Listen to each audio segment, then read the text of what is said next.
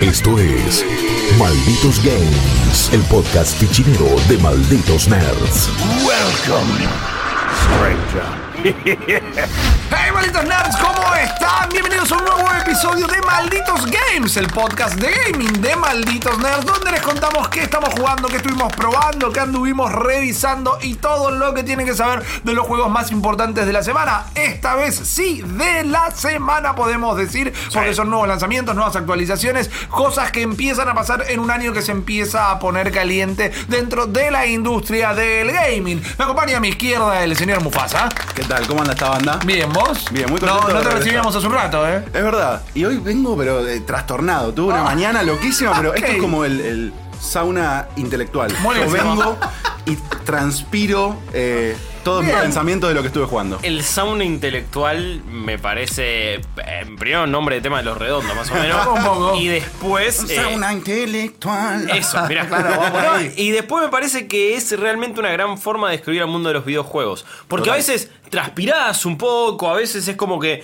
te, te compenetrás y adrenalina, a veces tensión y un montón de cosas. Sobre todo con el juego que los traigo hoy. Hay algo Y- catártico en seguro, jugar también. seguro. Yo no tengo drama en hacer este podcast en toalla, ¿eh? Directamente. Qué bueno estaría, sí, como boludo. lo pasamos a hacer tipo bien en un sauna directamente. Cuidado con lo que deseas. Ey. Ey, Yo no me lo rehago, ¿eh? No si me la gente lo pide, Ahí lo tenés. eh, nunca fui a un sauna.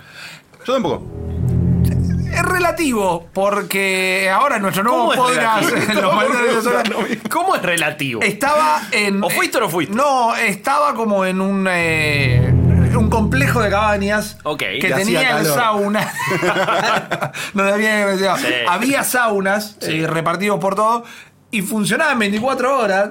Y en un momento de la noche fui y me metí en uno, pero no es que dije, bueno, hoy a las 3 de la tarde Claro. tengo turno en el sauna. No, estaba el sauna ahí, estaba- encima estaba al lado de mi cabaña. Re Fui, me metí, sí. pasé 10 minutos y dije, che, esto es un cago de calor Está y me mal. fui. Nah. ¿Para qué sirve Ah, esto? Entonces digo, no sé si es la experiencia sauna. Estuve adentro de un sauna. Cualquiera que haya bajado a la hora, en la línea B, en hora pico, ha Sí, estado dentro cerca. de un sauna. Así que estamos en esa. Eh, todos estos desvaríos intelectuales y no tantos que escucharon son del señor Guillermo Leoz. ¿Cómo va? Sí, sí, papá, muy bien, muy bien. Bien. Eh, realmente contento de los juegos que estamos jugando, de las cosas que estamos probando, de las cosas que también me han tocado analizar, que en este caso fue un muy buen juego, como, como lo es Nio 2. Ajá. Ya está la review en el sitio, pero hoy vamos a hablar también más a fondo de algunas cositas que quizás me quedaron afuera de una review que igual ya de por sí era extensa y en algún momento alguien me dijo, loco, tenés que parar de escribir, basta. Yo la No, leí, en un momento scrollé y fue como, uh, uh, man, había metió cosas que siete decir. páginas de Drive. Ah, pero estaba Bueno, muy buena la review. Eh, muchas eh, Yo sí, la pueden buscar a malditosnerd.com. Está el video análisis en el Sí, canal muy de YouTube. recomendable.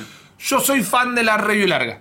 Yo soy Sí. fan de. ¿Tenés cosas para decir? Si no, no entraste en un loop de que estás repitiendo todo lo mismo, Sí, mandale, seguí, contame. apura, Sí. o sea. Si el juego es una experiencia de 70 horas, tampoco me podés resumir. Sí. Y si había un lugar para extenderse sobre eso, es Claro, totalmente, totalmente. Es The así. one, the one. Así que nada, estoy, estoy, estoy contento. También se viene, tengo para hacer y ya estoy jugando. Y ya lo había jugado, pero ahora salieron nuevas actualizaciones y nuevas cosas que se, se- se viene la review de Black Mesa, lo que Ajá. es esta remake de. Half-Life 1, con Zen, ahora sí ya terminado. Finalmente salió, el juego terminó ahora esta remake. Y tengo también muchas cosas para decir. Quizás la hablemos en el podcast o no, dependiendo de cómo vengan los embargos también de próximos lanzamientos que se vienen. Porque recordemos cosas grosas, como Persona 5 Royal, como Animal Crossing, como Doom Eternal. La verdad es que marzo está cargadito, por suerte. Marzo está cargadito y arrancó esta semana con lo que va a ser el primer título que yo les voy a contar. Eh, para mí, el primer GOTI del año. Para mí, el primer Uh, mejor tiró, la juego que hemos Sí. recibido este año. Y como ya lo charlamos un poquito en el programa, una lástima que rápidamente tal vez quede sepultado por lo que va a ser Doom Eternal, Animal Crossing, eh, Half-Life. Exacto, y no solo por cuál es mejor, cuál es peor, sino porque a veces eh, el nombre también trae otra impronta. Yo de lo que hablo particularmente es de Ori and the Will of the Wisp, el juego de Moon Studios que continúa lo que fue en 2015 Ori and the Blind Forest, un plataformero hermoso, Divino. clásico Metroidvania. ¿Has tenido buenas experiencias con Me Ori? me gusta. Es un juego muy lindo realmente, es una fábula moderna, me parece que... Y salió como medio en, la- en una camada de buenos plataformeros. O sea, pienso en Ori, pienso al toque en Limbo, pienso en un par más como como que Sí, eh, comparten así un poco de sangre. Yo ¿no? creo que con- comparten un espíritu, comparten Sí. una línea editorial, Total. podríamos decir, más allá de que termina siendo un tanto posterior, Sí, fue sí, el sí. último de esa camada en salir, y también creo que con otra búsqueda, buscaba hacer Sí. un juego más completo, no Más el rápido. mismo no lo sea, más rápido, Más pero jodido. más- sí, pero contando una historia, porque yo Super Meat Boy también necesita una plata, una Claro. precisión y es un plataformero, pero es, un- un juego de habilidad y no es un juego que cuenta una historia. Es un Splatformer. El Ahí Splatformer, va.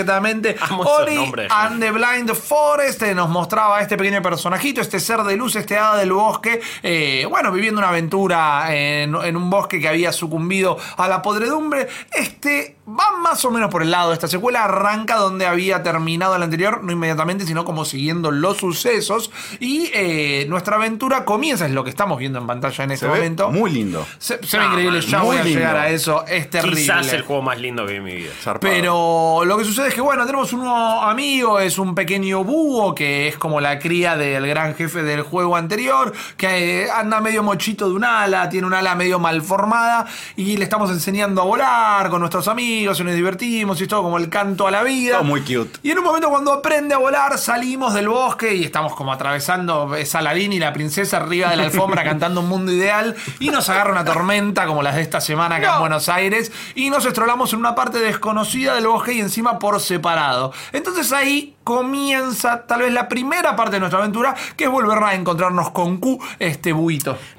¿cuál- la pregunta es cuán lacrimógeno es. Mira, ¿cuánto Sí, lloraste? El buito con el ala, no sé qué, yo ya estoy con la piel de gallina. Si jugaron Blind eh, Forest, eh, el juego arrancaba con un golpe bajo que decíamos, eh, no, eh, Ori and the Blind Forest, el, el inicio eh, hacía llorar al asesino de la mamá de Bambi, ¿viste? Porque es No, como no, no, es terrible. terrible, es terrible. Si Y lo jugaron- es duro. No arranca así. No, obviamente no voy a caer en el terreno de los spoilers, pero no arranca. Si arranca más esperanzador y esta parte que se pierde en el bosque decís, uy, che, qué cagada. Claro, hay que pero- rescatarlo, pero no decís, uy, no, me arruinó la vida. Es más aventura Exacto. que. Ah, esta bola curva emocional no me la vi venir. Exacto. Bueno, cuando llegás a la mitad del juego decís.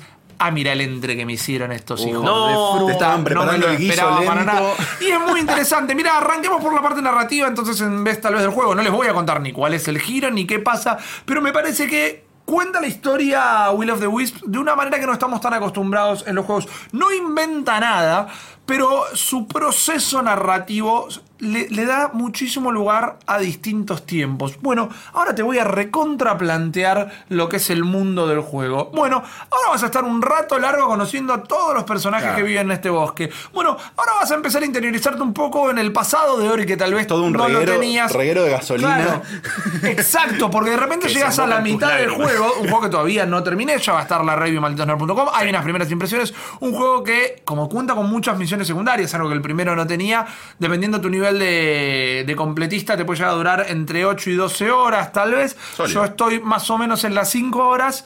Y digo, para cuando llegue acá, digo, no, jamás estaba esperando que el juego tome un giro en este momento por cómo me venía contando las, las cosas. Y no es que dice, bueno, momento bisagra y ahora el juego cambia de tema. Claro. No, va aumentando sobre sí mismo, se construye mucho por sobre todo lo que conocíamos, aún así siendo un juego que no hace falta jugar el primero para poder agarrar este. Eh, estaría buenísimo que lo hagan porque es un juegazo. Porque es un juegazo. Pero construye la historia de una manera que no es eh, nudo, eh, introducción, nudo y desenlace, sino es bueno. La vida está compuesta por varios momentos, por varias historias. Entonces, el- la primera parte del juego pasa algo, la segunda parte del juego pasa otra cosa. Y es como que construimos sobre el mito de Ori y no sobre eh, el inicio y el final de este juego. Nada más. Es como una gran fábula que se va armando. Sí, sí. Y también cada tanto van y te tiran, bueno, y esto está pasando con estos otros personajes. Y es un textito, es un momento, y ah, mira, y volvemos. Como que sí, es. es- no es tan tradicional. No es tradicional, para menos, Menos en el sentido de cómo es, no sé, un juego de acción o algo así, o lo que sea. Claro. Que bueno, ahora viene la cutscene picante, uy, o, tampoco que tenga opciones de diálogos. Y a veces también, por lo que he jugado, tira buenas cositas como los textos y las cosas que dicen algunos personajes que no tienen voz, no es que es medio. Ajá. medio Sí, sí, es un- un murmullo. Sí, medio simlish. Eh, y te ponen ahí como el subtitulado. Y también me parece que lo hace con, con estilo y con gracia. Claro, como que apunta a crear mundo, más que. Eh, muchísimo world Sí, building. claro. Todo este juego es una maravilla de world building en distintos puntos. Porque, por ejemplo, cuando te encontrás con estos personajes que hablas, que generalmente te tiran una misión secundaria, que ya llegaré a ellas, pero me parece que, eh, por más que no las voy a. Ya he decidido que no las voy a hacer todas, me parece que están bien implementadas. Eh, pero. Quizás mediante el diálogo que tienen, te dice, che, necesito que me vayas a buscar esta, esta semilla que se me perdió en tal parte del, del bosque. ¿Cómo está escrito ese diálogo? Te termina contando algo del mundo y algo de tu propio personaje sin decirte, che, Claro. vos sos Ori. Una vez me contaron que sea-". es como está todo implícito y de repente no sentís ese tedio que sentís. "Ok, bueno, ahora voy a hablar con este tipo que me va a contar un poco cómo son sí. las cosas. Y es todo X, X, X, X. X. Exactamente. Y además, nunca son más de 3X. Es decir, dos renglones apretadas, dos renglones apretados, dos renglones apretados, se terminó. No tenés un momento donde se detiene el juego en ningún momento. Juego frenético ya llegando a la parte de las mecánicas. Juego que realmente, como el primero, es muy desafiante porque sus plataformas son súper ajustadas, muy inteligentes. El escenario entero es un puzzle todo el tiempo que tenés que calcular muy bien para dónde querés ir, cómo querés llegar a ese lugar. Tengo las habilidades, porque recordemos que es un Metroidvania, es decir, estos juegos que quizás te encontrás con un obstáculo que no podés pasar en un principio Claro. y Y decís, uy, me jurás". trabé. Y decís, y no, ahí quizás me tengo que ir para otro lado porque ya me va a llegar la habilidad. Cosa que me parece que también maneja muy bien. Porque en casi todos lo- los Metroidvanias o juegos similares del género decís, bueno, fui todo para la derecha, no puedo avanzar y bueno, tengo que ir todo Claro. para la izquierda. Acá tiene eh, un mapa muy grande, es tres veces más grande que el anterior. Y lo que necesitas, de alguna manera u otra, te lo vas a ir encontrando en el camino. Entonces, no necesariamente tenés que ir a toda la otra punta del mapa para encontrar esa habilidad, porque quizás estaba en alguna misión o cosita metida en el medio que tenías que eh, llegar siempre en su debido momento. Ori and the Will of the Wisps es medio como Gandalf, ¿viste? No llega ni tarde ni temprano, todo pasa en el momento exacto que tiene que pasar, porque por ejemplo, pude acceder a partes del mapa por momentos hermosas, el juego como decía Guillo, se ve hermoso, es parte del world building también, Claro. porque trabaja todo con un sistema de parallax, que parallax le llamamos cuando hay efectos tanto detrás de lo que sería nuestra línea principal de movimiento y por delante, generando una sensación de profundidad. Bueno, generalmente por detrás, adelante a veces también, pero generalmente por detrás están pasando cosas mientras vos te ves que no solo te anticipa lo que puede llegar a venir, que puede ser un Claro. jefe o un obstáculo o una zona del mapa, sino que también te va mostrando cómo se comportan los animalitos que viven en este bosque. Entonces el world building es constante, esta construcción del mundo en el que estamos viviendo se siente vivo porque hay más personas o más personajes haciendo cosas que nosotros, que el controlado por el jugador. Y pasa esto de que posta te, te, te hace prever algo que va a pasar como san, san, san, san. Por momentos algo ahí por atrás. Bueno, por momentos sí, son momentos como bastante scripteados. sí, esos, sí, sí. Pero tampoco Pero no son un loop, digo. No, de repente no, estás ahí, nada. tocas un trigger Bueno, y pasa. Muy al principio del juego tenemos una secuencia de escape. Este juego tiene, como en el primero, muchos jefes Claro. y secuencia de escapes. Y vos ves que en el fondo, a la par tuya, se va moviendo un jefe gigante. Claro. Eh, esto es menos de la primera hora de juego. Y en un momento atravesás una puerta, una pared y te terminás encontrando con Claro. este jefe.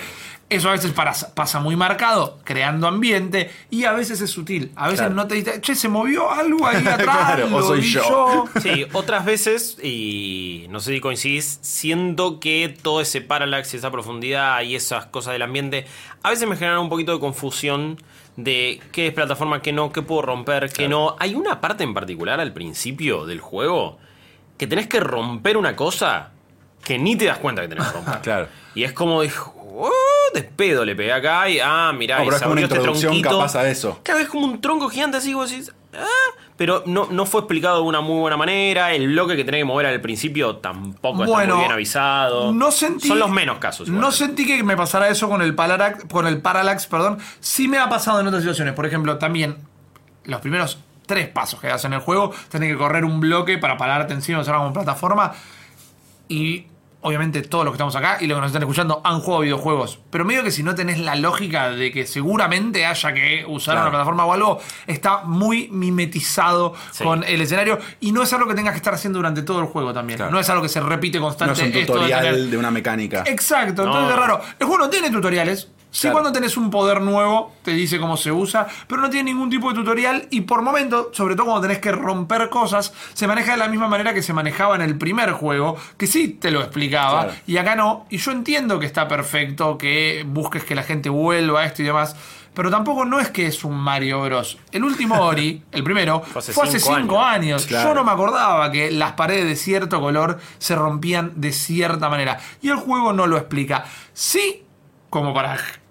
A ver, tengo críticas para el juego, pero digo, para no ser completamente injusto, lo que sí banco mucho son los Q visuales. Porque cuando terminás dándote cuenta cómo hacías algo, decís, ah, mira, estaba anunciado Claro. de alguna Sí. manera. Pero si no sabías que eso se podía hacer, Claro. el anuncio no viste. Si hay un cartel en ruso que te dice, no pase porque hay un pozo, la- el coso está, pero si vos no sabes leer ruso, la advertencia está. Si no sabes leer ruso, no sirve el cartel. Y quizás lo que más fascina para mí a nivel diseño de juego y de nivel es justamente cómo están armadas algunas cosas, en el sentido de estoy llegando a una nueva área y digo, ah, acá no puedo llegar, pero ok, para todo esto está armado para que primero vaya por acá. Ah, no, tengo que ir por abajo, porque entonces voy a pegar la vuelta y después termino arriba y después salto a la otra plataforma y ah, ahora sí llegué acá. O de repente todo está armado para, ah, estoy por recibir este poder, porque me doy cuenta que hay todas estas cositas y Claro. evidentemente las voy a poder hacer con una Ya habilidad nueva. curada, todas esas Claro. Y partes. llegás a esa habilidad y después ah, ahora sí. Y esa sensación Ori lo maneja, pero de una manera deliciosa, para Sí. mí como pocos Metroidvania. Eh, es- la sensación de satisfacción y de recompensa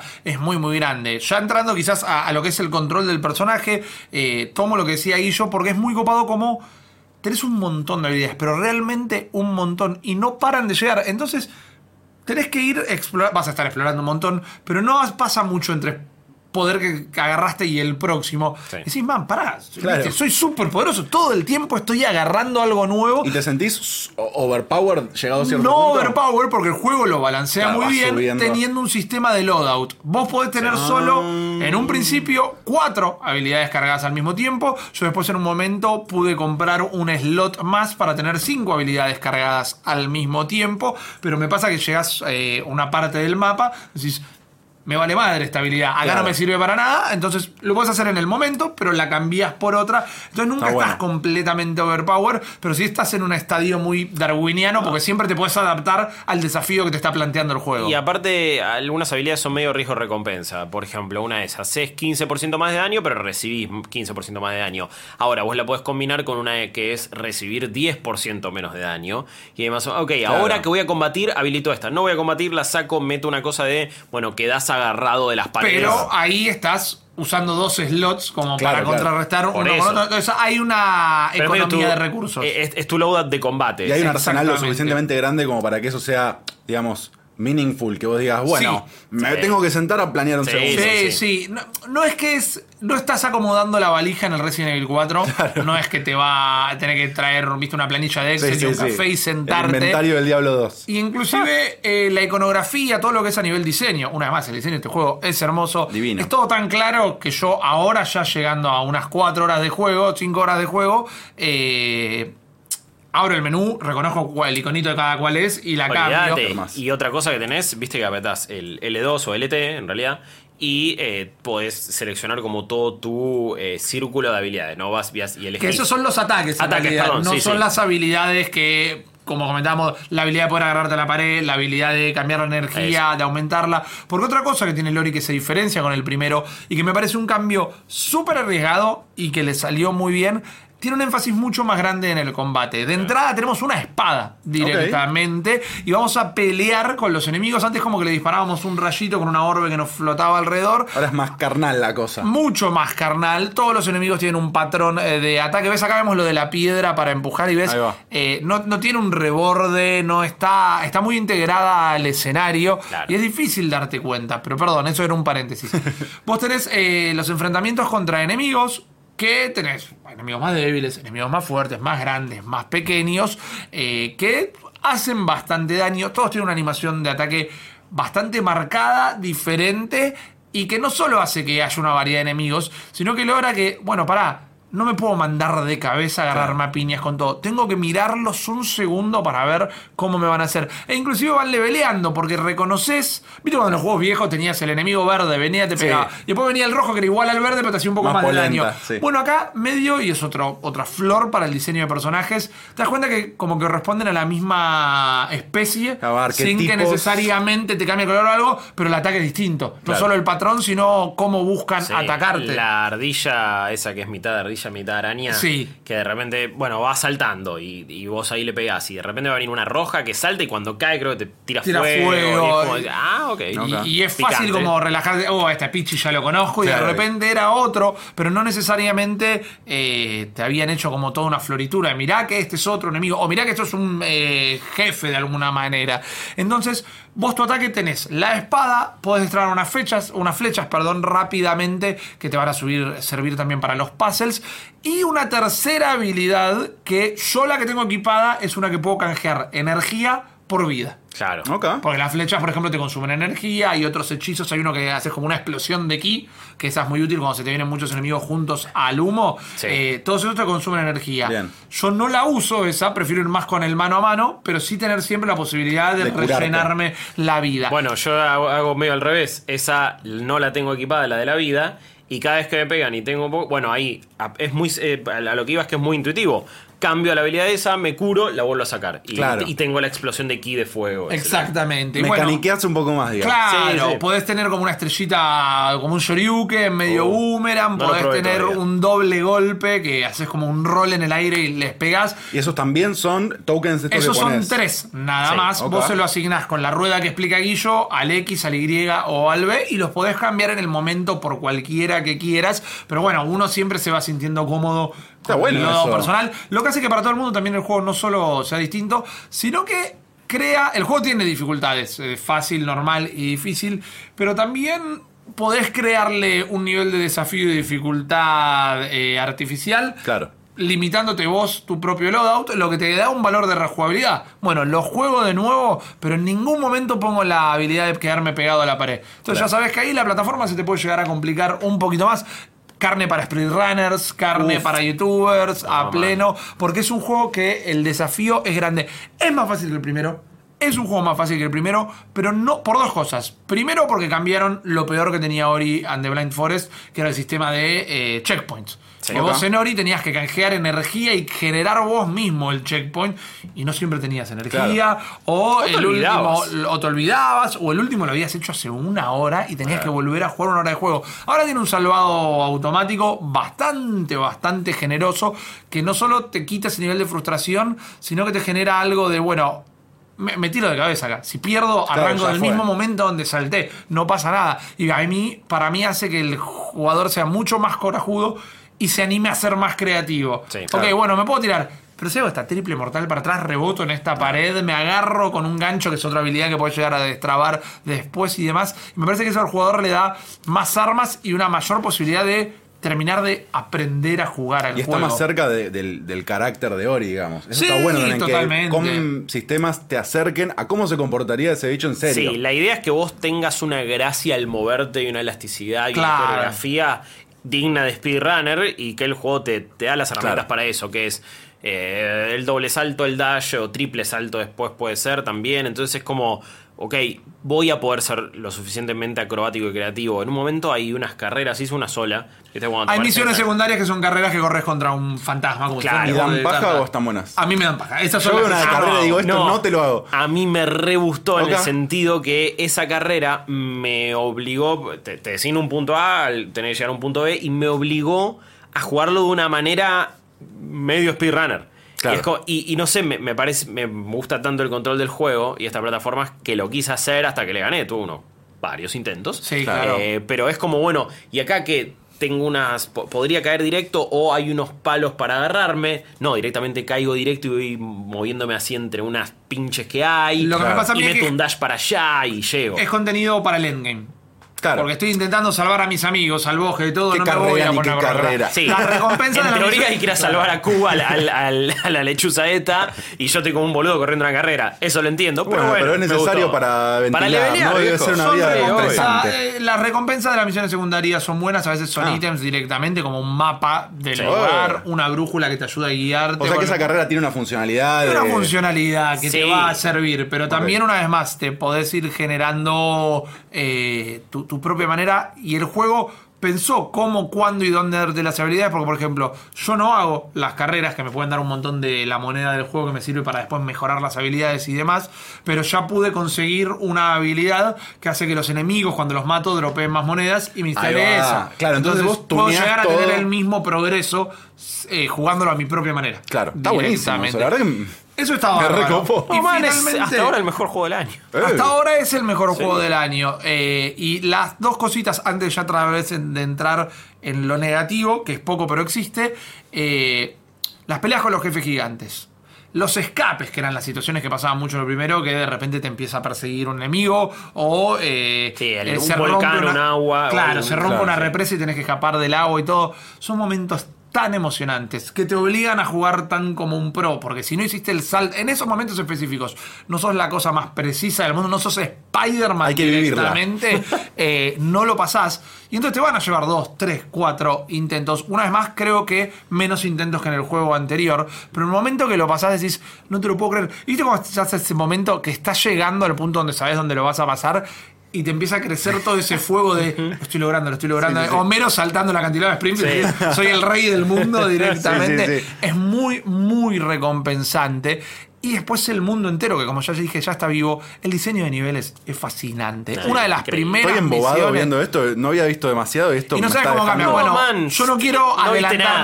nada. Hay, un, hay una parte del bosque que todo está petrificado, que se quedó Uh. po- por, la tristeza, todo se quedó petrificado.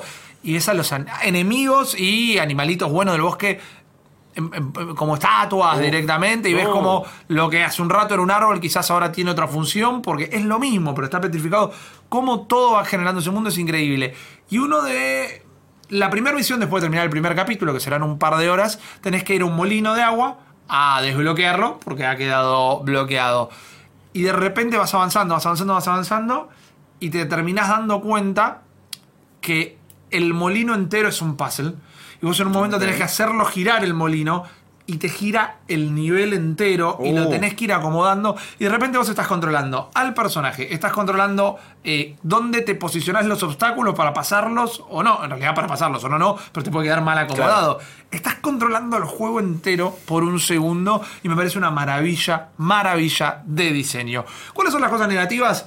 Poquitas, pero existen. Solucionables, pero existen. Primero es lo que comentaba antes, ¿no? El juego pretende que haya jugado el primero para algunas cosas de cómo resolverlo, que por ensayo error lo vas a terminar haciendo, pero por el simple hecho pensando en a, a adoptar un público nuevo, sobre todo un juego que está en Game Pass, entonces mucha gente lo va a probar.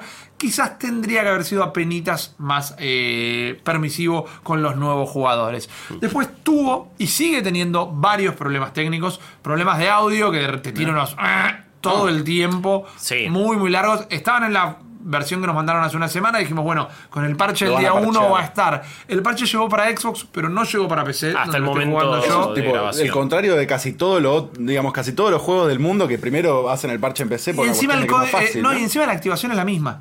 El Claro. propio código que nos mandaron a nosotros servía para ambas plataformas, Y- entonces claro. el juego te queda activado en las dos. Y para colmo, algunas personas en PC, creo que ese parche sí lo tiene, otras no, quilombo mal. Es rarísimo. Muy raro y hubo varios, o sea, fue eh, engorroso el proceso de tener el código, digo, de, de- de tener el juego antes, porque el código que nos dieron al principio no servía, Inclusive, a claro. nadie- no, no se descargaba, te cargaba 12 megas, por eso también algunas reviews están tardando. eh, el rollout del juego fue medio falluto Torpe, claro. realmente. Sí. Eh, y lo, lo que yo quiero aclarar, esto después queda acá a la interpretación de cada persona que está escuchando esto. Yo no le puedo quitar eso al juego. Es decir, eh, ¿tiene problemas técnicos? Sí. Son todas cosas que se solucionan con un parche. El juego no deja de ser la maravilla que Claro. es por estos problemas técnicos. Que no se está pudiendo experimentar al 100%, sí. Pero, por ejemplo, es tan loco lo que estás haciendo con la plataforma, con el nivel, con la historia, todo, que la verdad que aún cuando estoy jugando con auriculares y todo, mira ya, ya lo tengo todo metido en la cabeza. Ese sonido que- no me molesta. ¿Ese sonido que, que suena es parte del SFX del juego o es algo que se genera por un glitch falopa? Eh, pa- para mí tiene más sentido de un glitch, aunque tampoco tengo la expertise como para poder Claro. explicártelo, pero es un glitch de sonido, porque no es que se traba el juego también, no es que se traba, No, no, claro. es que se traba, es un momento de lag de todo, es solo el audio, es como que quedó medio glitcheado el audio de alguna manera. Por momentos, ayer me pasó por primera vez y a la mitad del juego, como les comentaba, eh, se me tildó en un momento y por primera vez perdí unos 20 minutitos de progreso Claro. y ahí ya me molesta y encima lo hice con el pánico de, mira si pasó algo que perdí Claro. todo, o cuánto progreso perdí. Entonces digo, ok, son cosas malas, son cosas que el estudio las tiene que solucionar, o Microsoft como distribuidora la tiene que solucionar. Pero son parcheables. Son parciales y aún así no, no me resta absolutamente nada de la experiencia del juego. Me parece Bien. un título hermoso, me parece... No pensé que siendo casi más de lo mismo podría haber mejorado tanto sobre el primero, porque lo que era fantástico del primer Ori lo redobla, lo que necesitaba cambiar lo cambia y lo que agregan como nuevo suma. Entonces la verdad que es una experiencia fantástica, me saco el sombrero para la gente de Moon Studios y algo que charlamos en el programa con Guillo esta semana y tal vez cierro con esto, eh, el primer Ori fue casi medio como un tapado. No, no lo jugó tanta Claro. gente realmente. No. Hay, que hacer como hacemos nosotros en este momento la comunicación y todo para que todo el mundo vaya a jugar Ori. Sacate la versión de prueba de Game Pass en PC de última que el primer mes cuesta 40 mangos 40 pesos. y después el mes que viene no lo renovás si no Claro. querés y listo. Pero hay que jugar Ori and the Will of the Wisps porque la verdad es una joya y creo que en parte va a ser uno de cuando estemos haciendo la recopilación de por qué recordamos el 2020, Ori and the Will of the Wisps fue uno de los responsables. Directamente. Sí. Ahí está. Te- yo te, te- en esa te van a morir. eh. 40 pesos en Game Pass en PC para arrancar. En Steam está, cuesta 3 lucardas, que es un. Uh. Bien por el estudio, lo banco, lo vale, pero entendiendo Pero lo que es nuestra economía, Claro. la verdad que la mejor ¿Hay manera de comprarlo es en otro lugar. ¿Hay algún tipo de bundle que me deje pegar el 1 y el 2 juntos? No, tal vez lo hagan cuando. Game Pass, en realidad. Bueno, pero digo, por fuera de Game Pass. No, pero tal vez sea piola que lo hagan o cuando hagan la versión completa, porque Origan de Claro. Blind Forest, el primero tiene una versión completa que agregaba cosas que el primero no lo Sí. tenía. Y solucionaba algunas temitas también del guardado. Exacto, pero no en este momento. De existir, si no jugaron ninguna nunca de los dos, recontra vale la pena también. Ori and the Will of the Wisps, estoy enamorado de este juego. Pronto van a tener la review en el sitio. Que bueno, como comentamos, parte de los problemas, ¿no? Como cuando nos mandaron el código no funcionaba, no Claro. pudimos llegar a tenerlo para el día 1. Si tienen unas primeras impresiones escritas en malditosnerds.com. Malditos Games. Pero Mufa, vos estuviste también quemándote el bocho con algo. Yo estuve quemando el bocho, estoy muy contento igual. No me quemé el bocho, sino que. La última vez te estuvimos muy enojados acá. Sí, es que me traen y me dan cosas para bardear, loco, para. No, eh. La premisa al final de este podcast es que estás jugando. Exacto. Estás exactamente vos en tu tiempo libre jugando. Correcto. Me la pegué fuerte con el Rimworld, Bien. que es uno de mis títulos favoritos, pero que sacó por primera vez un DLC, una expansión.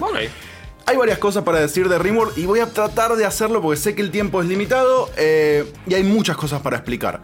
Primero quiero hablar un pelín sobre el juego en sí porque hay mucha gente que no lo conoce y yo siento que es medio un tapado también. Ok, ¿eh? bien. Sí. A lo largo del tiempo, y porque también es un juego desarrollado por un estudio muy chico, eh, de hecho por una sola persona, que es Tainan Sylvester, a quien deberían todos seguirlo porque es una bestia asesina, un Neverpony de aquellos. Bien. Eh, y que ha hecho este juego del Rimworld, que es yo creo un poco un experimento, una...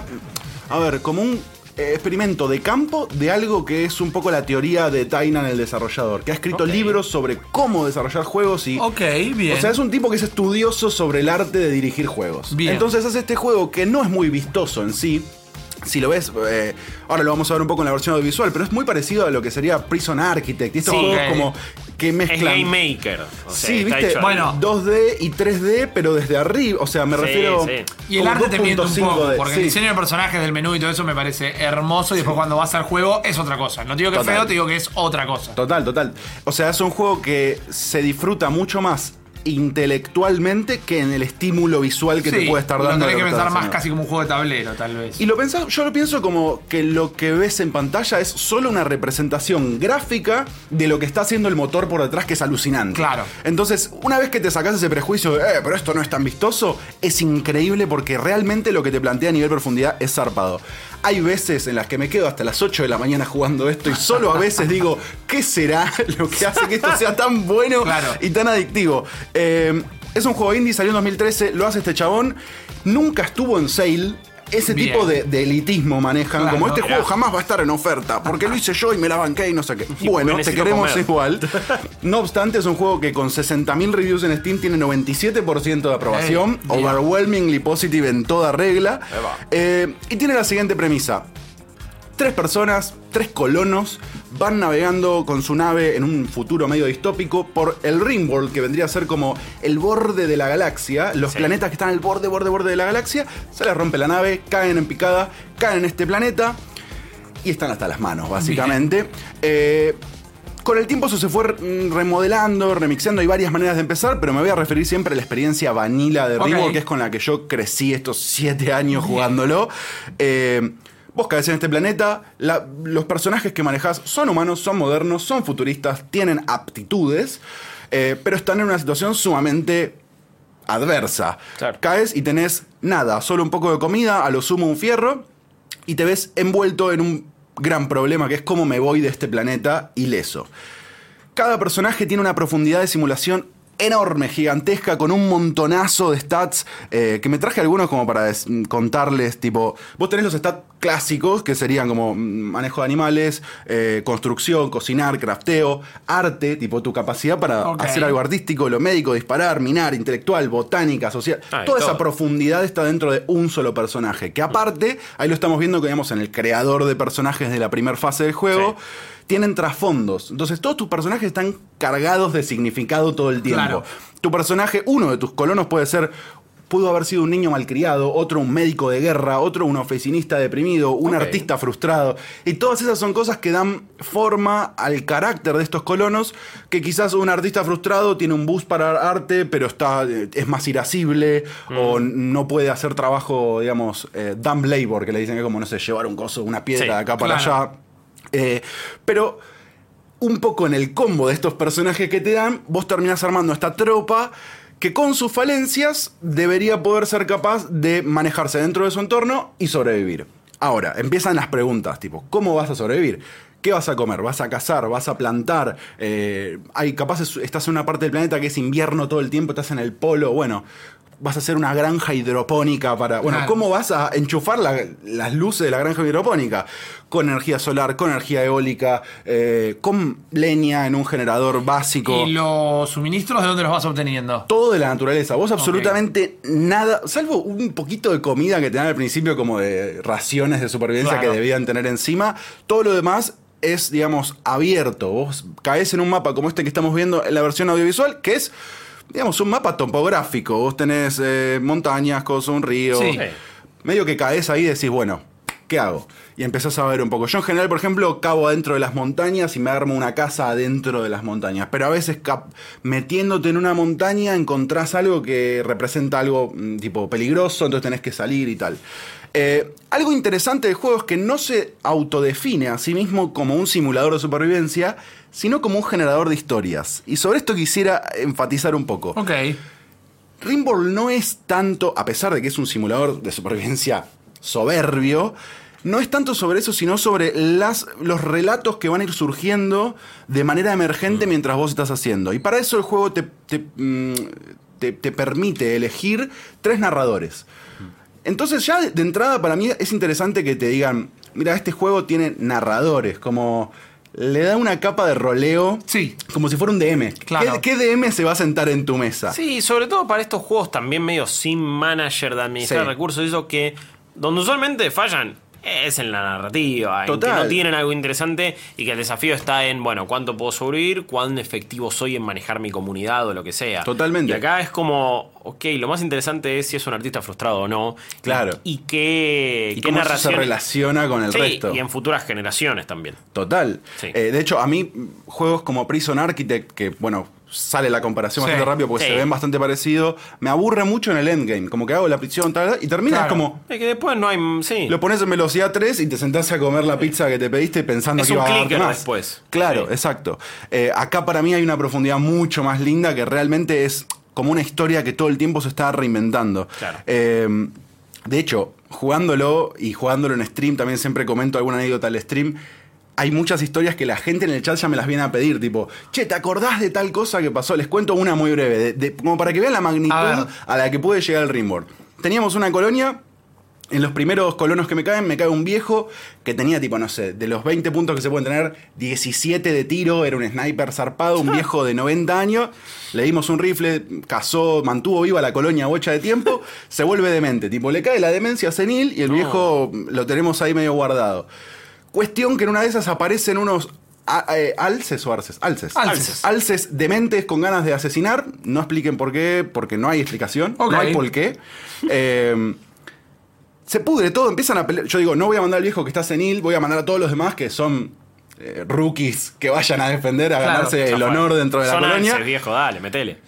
Bueno, los alces resulta que son repolentas, los, No. los revientan a cuernazos a todos y te quedan en mi colonia todos en el piso, sangrando, hechos mierda, quebrados y un alce en el medio, tipo el living de los cuarteles. No. Y el viejo que estaba durmiendo, tipo, digo, bueno, manualmente lo voy a llevar a que se plante. El viejo, como estaba, tipo, enfermo y senil, no tenía alarma, lo llevo a agarrarse a piñas con un alce en el medio, tipo, de un living y triunfó, tipo, Vamos, el chabón salvó la de la ¿Y colonia y, se ganó el lo, respeto de todos. cómo lo ves todo eso? Todo eso lo ves representado, digamos. A ver, vos tenés un grado de acciones que podés dar manualmente, como esto que digo, bueno, basta, voy a mandar al viejo y va a hacer tal cosa, pero la mayoría del juego, vos lo que estás haciendo es establecer prioridades. En casi ningún momento vos estás dando a manualmente, tipo Age of Empires, andá, hace esto, andá, hace Claro, tal no es cosa. un RTS. No, de hecho, gran parte del tiempo te la vas a pasar ordenando una hermosa tablita. A mí que me encantan estas cosas, tipo gozo Te de gusta solo jugar al Excel. Me encanta jugar al Excel. Y hay una tabla donde vos podés establecer prioridades. Dentro de estos stats que les contaba recién, vos podés por- con números establecer, bueno, esto es más importante que esto otro. O esto no lo hagas en absoluto. Ok. Entonces, medio que tu manera de comando se va a dar de esa manera. Después vos lo ves, digamos, representado gráficamente súper claro, digamos, tampoco es horrible. Quizás yo me estoy como defendiendo mucho de algo que quizás no... No, pero si no estás. Si es la primera vez que ves un juego con esa estética, Sí. decís. ¿Qué? ¿Qué Sí, son sí. estos Playmobil del Zarpado. subdesarrollo? Pero una vez que ya estás acostumbrado a eso, aparte, le encontrás hasta el encanto y la gracia. A mí me pasa Es eso, simple. realmente, lo- Sí. lo- o sea, llegó un punto en el que no lo siento como una obstrucción de mi experiencia. Y le tomas cariño. De hecho, en un toque les voy a contar un par de cosas que también, para la gente que es muy anti, de capaz de algo que se vea medio raro, lo podés tunear. De hecho, pienso mucho en Dwarf Fortress. O sea, Claro. el eterno juego de que todos están de acuerdo que es increíble, Sí. pero nadie lo- se anima ni siquiera a jugarlo porque es realmente un culo adentro de un culo, como diría un amigo. O sea, es, es muy, muy difícil de acceder porque Total. la interfaz gráfica no te está dando nada. Eh, acá yo creo que eso, digamos, armaron la suficiente interfaz gráfica como para que eso no sea una obstrucción del juego, eh, pero que tampoco sea a- eh, así y tengas que imaginarte una piedra. No es tan, tan limitado. El juego realmente se destaca por la capacidad de drama que tiene. Creo que es in- imposible no engancharte con alguno de tus personajes. Capaz seguro no te gusta tanto, otro, pero todos llegan a una situación en la que demuestran su valía. Y eso Claro. hace que sea hermoso. Como que este viejo se ganó su honor haciendo tal cosa. Y otros personajes quizás destacan por su compromiso con otras cosas. Sí, es que estás creando eh, historias mínimas constantemente. Sí, y te- es inevitable que tengas que tomar decisiones crueles. Eso es lo que lo hace mágico también. Ok. Porque si bien eh, está esta cosa del bonding con tus personajes, siempre hay una catástrofe que te está soplando la nuca diciendo, loco, ojo, porque todo es volátil. Medio como Frostpunk. Sí, y en el sentido de Frostpunk también de que capaz te mandaste una cagada que escaló y es una bola de nieve que tipo, no sé, pasaste toda tu comida en la granja. Y bueno, llegó el invierno, papu. Claro. Y ahora no tenés manera de sobrevivir. O hay una plaga y se te cagaron la- todo tu plan de que ya tenías cubierto el invierno, ahora no. ¿Y ahora qué vas a hacer? Como toda esa narrativa emergente hace que todo el tiempo estés, digamos, subyugado al drama que te proponga el narrador que vos elijas. Y por otro lado, es inevitable que tengas que hacer sacrificios y eso también le va a dar color a, a tu, a tu colonia. Independientemente de esto, hay, además de management y de lo lógico para sobrevivir, que es comida, refrigeración, abrigo y demás, el juego te tira, por ejemplo, bueno, hay otras colonias en este, en este planeta, en este Rimworld, que están más y menos desarrolladas. Capaz hay unos que son retribu, todo mal, que cayeron ahí, se quedaron en la edad de piedra. Como hay otros que tienen unos láser zarpados. Interactúas con esas facciones, si querés, y eh, eventualmente te atacan. Y ahí también tenés una instancia en la que podés, por ejemplo, mm, noquear a alguien, no matarlo y secuestrarlo y comerle la cabeza para que se una a tu. Ok, a tu Lost. bien. Cuando Muy en esa. Eh, y también llegas al punto de. Bueno. Quizás entran en el mapa a atacarte y ya estás viéndole los stats como para decir, bueno, ¿a quién le voy a meter un tiro y a quién voy a tratar de pegarle despacito como para tratar de convencerlo? Eso está muy bueno y también los narradores te tiran cosas insólitas como esto del alce o por ejemplo, un grupo de conejos Manhunter está entrando a tu mapa y te quieren romper todo. Y entran tipo siete conejos que decís, Son el conejito Claro. de las pilas. Que pero de repente es re todo. peligroso, es tipo Zergs eh, comiéndote todo mal. Entonces, capaz algo muy chiquito se convierte en algo muy dramático y hace que la finalidad del juego, que es escaparte de este planeta, se vuelva mucho más duro de lo que Claro. debería. Es medio también, digo, Sí. estoy viendo en Rimworld un montón de otros juegos, Sí. ¿no? Y es como digo, ah, esta cosa de la facción, Civilization. Ah, esta cosa, ok, es Prison Architect, XCOM también en el sentido de, Sí. ¿viste cuando en XCOM de repente tenés a un soldado, Sí, una y el heroína tema de los que- porcentajes. o Claro. sea, Claro, y que no, no, porque ya me ganó un montón de batallas, peleas heroicas, ahora mira, tiene un sniper y de repente se te murió de la por una mala decisión y te querés morir porque perdiste a ese personaje, acá veo lo mismo como con el y viejo. aparte, eh, la simulación es tan profunda que no es, uy, estás golpeado o tenés poca HP. Es, un conejo te pegó una mordida en el anular izquierdo del pie derecho y por eso tenés 10% menos de Sí. movilidad en tal situación. Bueno, y ahí vamos a lo que decías en un principio de la, la profundidad del motor, ¿no? De Eso estar es increíble. calculando absolutamente todas estas variantes. A mí eso me flashea mucho y cuando lo juego, que quizás narrándolo en voz alta en el stream, me gusta mucho hacer hincapié en esas cosas. Es tipo, uy, man, a Guillo le pegaron un tiro en el hombro izquierdo y ahora por esto vamos a tener que cambiar todo el plan de tal otra. Porque capaz el tipo que, no sé, el único que tiene skill de granjero. Eso, y ahora no puedo hacer mi laburo de granja. Claro, ¿y ahora qué vas sí. a hacer? No te puedes quedar sentado. Entonces hay mucho de eso. Es que también lo que. Acá es donde el motor y que se ve así, funciona así, para mí es, es donde le juega a favor. Sí. Porque si vos querés hacer un juego de mundo abierto, que se vea increíble. Y vas a tener que se vea- representar el meñique de una manera mucho más que profunda. se vea como Red Dead Bueno. Redemption 2. No vas a poder tener ese grado de simulación en algo aleatorio Eh, y bla, bla, bla. State of Decay 2 es un juego que sufre de esto, porque Sí. plantea un sistema de profundidad de backstory de cada personaje y de sus habilidades con esto, pero también busca hacer un juego de acción y Claro. survival en tercera persona, y medio como Y que se, queda en el medio. Sí, de- Para mí de- esto- después no lleva eso adelante. Claro. Para mí esto apela a tu imaginación de una manera muy noble. Eh, muy rolera, sí. y esto quizás es una regresión lo que voy a decir, pero me hace acordar a jugar con los muñecos, boludo. Claro. No, o sea, pe- algo eh, me re noble clave. re puro. Sí, Como sí. no importa si el muñeco tiene o no tiene el meñique. Yo me estoy imaginando que está roto y eso Sí, me basta como para que la simulación lo acompañe. Sí. Eso es hermoso. Pero volviendo a la actualidad, porque yo estoy acá por algo puntual que sucedió con Rimworld, que es que sacó su primer DLC. Voy a ser muy breve. Aparte de, estas, de esta camada infernal de modders que tiene, hacen que tengan, no sé... Ah, el workshop de Steam El de workshop todo, de Steam ¿no? debe tener 90.000 eh, subidas de, de- de- de Sí, mods, contenido. uploads. Sí, es una estupidez. O sea, yo jugué por lo menos, no sé, 200 horas vanilla. Y, y, bueno, pero ¿y esos mods qué son? Son como Todo, o sea, nuevas campañas, hasta nuevos personajes colonos. con barba, o por, por ejemplo esto que, no, que hay gente que le molesta que los personajes no tengan pies y que se muevan Claro. tipo hovering.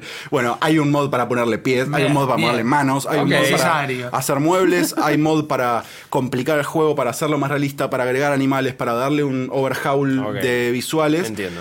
Y es complicado en esta situación para el desarrollador sacar una expansión que valga la pena. Porque ¿cómo haces para competirle a 10.000 Claro. mods que son gratis? Y que una Sí. vez que ya tenés el juego base, ya está. Bueno, sale Tainan y rompe la cancha de nuevo con Royalty, que es el primer modo oficial, o el primer modo, el primer DLC. primera expansión. Sí, porque realmente trae nuevos sistemas, trae nuevas cosas. Lo que aporta Royalty es lo siguiente. Es modular en el sentido de que funciona como un mod. No es que está cambiando el juego radicalmente, ni lo está expandiendo de una manera orgánica como podría ser eh, el Sims, que quizás en una, en una expansión Sí. te agregan sistemas. De repente es, bueno, ahora vas a la universidad, ok, Claro. ahora va- hay magia. o- No modifica realmente eso, pero sí agrega un par de sistemas. La cosa de Royalty es, en medio de este Rimworld que vos estás en el costado de la galaxia, eh, estaciona o joverea una nave muy zarpada de un imperio. Eh, este imperio estaba combatiendo contra una fuerza desconocida y le fue muy mal, entonces bajan al Ringworld a tratar de buscar adeptos aliados para reconstruir su imperio.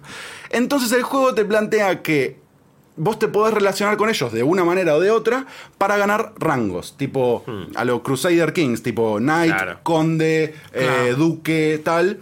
Y obviamente tenés que satisfacer al imperio con sus necesidades y tal, pero estos rangos que se puede ganar algún personaje lo vuelven más aristócrata. Entonces esos personajes se empiezan a exigir más dentro de tu propia colonia. Tipo, yo soy el duque de no sé qué. Claro. Se vendieron. ¿Cómo voy a dormir en esta cama de madera? Sí, perdieron la humildad. Claro, hay mucho de eso. Y también estos tipos del imperio son como una eh, facción ultra meritócrata y hiper tecnologizada que encontraron una manera de hacer como de mejorar su pelea con poderes psíquicos. Entonces, la única manera que vos tenés de acceder a esos poderes psíquicos es que el imperio te las dé o ponerte al imperio en contra y contrabandear esos poderes. Entonces, Buena si vos agarrás onda. esos poderes, los del imperio te dicen, no, eh, mono, esto es nuestro. Y sos tipo un eh, outlaw, Claro. todo mal. Eh, aparte de eso, aparecen un par de quests que no solo son del imperio, y eso también le suma mucho al juego. Vos estás en la tuya haciendo tu movida y aparece un man y te dice, che, escúchame, en tal cuadrante hay una movida que, por ejemplo, hay poderes psíquicos que podés ir a sacar, pero está custodiado por 3, 4 chavos, no sé qué. Entonces vos podés armar tu caravana y salir del mapa en el que estabas y moverte por el planeta a ir a buscar esas cosas, a elevar quests y ulteriormente quizás a escaparte del planeta. Pero este DLC lo que agrega es la posibilidad de no solo crear tu nave para irte del planeta, sino lograrlo a través de la política. O sea, que llegues a un punto de tanto poder, incluso llegar a ser el rey del imperio ese, que todavía no lo logré, pero parece muy jodido. Podés bancar el imperio. directo. Claro, también. Todas esas Ganarle. variables están. Buena onda. Y es realmente muy profundo el, el nivel de, de roleo. Yo lo súper recomiendo. Me parece que. A ver. Es una compra difícil porque hay mucha oferta de mods de igual tamaño y de igual profundidad gratis. Pero así como el juego no, no entra nunca en oferta, esto también entra con eso. O sea, si lo vas a comprar, lo vas a comprar porque querés darle una mano al desarrollador y querés que eso siga sucediendo. Yo tengo una pregunta por Sí. ese lado. Con las mínimo 200 horas que le pusiste eh, para la gente que nos está escuchando, ¿qué tipo de estrategia recomendás para un entry level? O si no es estrategia directamente del juego, ¿con qué mentalidad sentarte a jugar Rimworld? Porque me imagino que hay un montón, me imagino porque yo me pongo en su lugar. Ok, me acabas de vender Sí, sí, yo- agua en el desierto, pero después me voy a sentar y voy a ver Playmobil y mapas con división política. Entonces, como, ¿cuál es el consejo para que, sí, toma la decisión, sentate a jugar Ringworld? Yo creo que tenés que sentarte con un poco de tiempo. O sea, no es un Bien. juego que vas a poder sentarte Bueno. media hora y disfrutarlo. Salvo que quizás ya tengas tu colonia andando y digas, bueno, entro a ver cómo anda la movida y me voy. El Pero- jefe viene, relojea que todo Chequear funcionando, los horarios. y te vas. Eh, sí creo que no buscaría ni guías ni nada, porque parte de esta magia es perder mucho. Hay algo Claro. de, de, de roguelike ahí. Claro, o sea, claro. hay muchas situaciones que te van a llevar a perder. No haría scum saving, o sea, no guardaría el juego y reprobaría mil veces el mismo escenario para ver si me sale, sino que, pum, perdiste, agarrate otro, empezá otro y tratá de mejorar, digamos, cómo empezás. Pero, digo, ¿Hay un game over final o no? Game no- Over es- se te mueren todos. ah, ok, ¿Y, y son revertibles las situaciones? O sea, No. te quedaron dos, tenés manera de volver a levantar sí, sí. el coso. Con que te quede sentido. uno lo puedes hacer, porque un colono es menos comida, menos pedidos, menos cosas que necesitas o para sea, que podés subsistir. tener un comeback. Sí, re, Ok. re, re, y los he tenido y son épicos. O sea, realmente donde brilla este juego es en la adversidad. Cuando te está yendo súper mal y estabas al borde, tipo, de quedarte sin comida y pasa algo que te lleva todavía más al borde. Y bueno, sacrificios, nos comemos a uno, vení. Bien, ahí está. ¿Entendés cómo eso? fantástico. Y los- Ahí quería llegar yo, al canibalismo. Claro, claro. No, y, hay, y hay muchas posturas sobre eso. Incluso en el trasfondo de los personajes hay pro caníbal, anti caníbal, pro drogas, eh, hay drogas, hay escabio, hay todas esas cosas que podés, incluso, no sé, ponerte una plantación de porro eh, rimboardero que se llama, no sé, Smoke Leaf y vender eso con los mercaderes que llega. O sea, vos realmente tenés un panorama muy abierto. No hay una sola manera de jugarlo. No es que te aprendes, te ves un video, ves el manual de cómo hacerlo y ya Claro. sabes el opening, digamos, de cada sesión. Yo cada vez más me sigo sorprendiendo con las soluciones que hay a problemáticas que te plantea el juego y ni hablar de los mods que hay. O sea, si llegas a un punto en el que ya eso se te agotó, que a mí no me pasó llegando a jugar un montón, podés meterle mod, meterle pichicata para que se vuelva loquísimo el juego. Eh, pero realmente brilla cuando peor te va. Eso es Claro. lo gracioso. Sí. Eh, podríamos hacer un paralelismo con Oxygen Not Included y esas cosas. Bien. Donde brillan esos juegos es cuando estás Cuando hay más caos también. Claro. Eh, sí, eh, son Bueno, para eso jugás al Sims. Si no. Claro. Obvio, sí, sí, para que si querés de última relaciones entre personas, anda una visual novel, anda al Sims, Claro.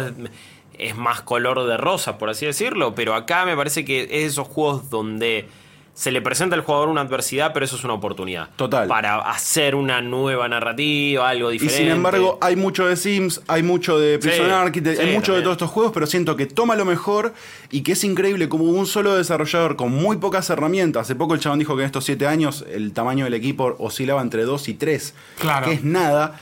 Eh, la verdad es que es hermoso el juego, funciona muy bien, la música es excelente Mirá. y ultra climática, chabón. La música es todo el tiempo un, uy, chabón, estoy viviendo la full.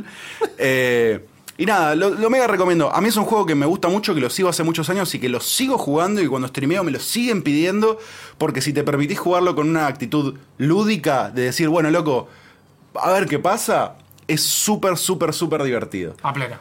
Si quieren chequear la expansión, les diría que primero jueguen el original y si están súper agradecidos como lo estoy yo, que no dudé en comprarlo Claro. y después tipo disparé y después pregunté, háganlo también. Pero por ahora, Rimworld es una cosa del bien. Fantástico, me parece que es la perlita escondida tal vez Totalmente. de, de- de la semana, el día de la fecha, porque debes haber acabado de cebar a un montón de gente. Sí. Yo estoy seguro. La expansión, el juego con la expansión está a 614 Está pesos. bastante barato, nunca entra en sale, así que decidan si van a pagar eso o no.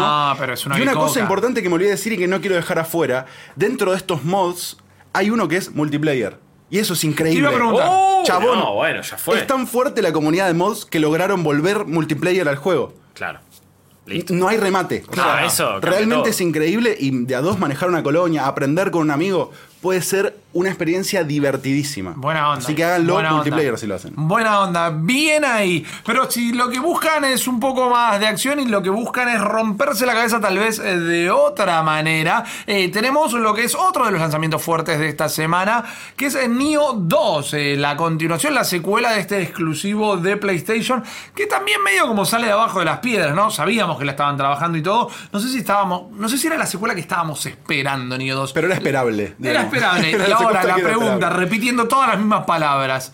¿Es lo que hubiéramos esperado de un Neo 2? Voy al baño y te digo. Oh, No. sí.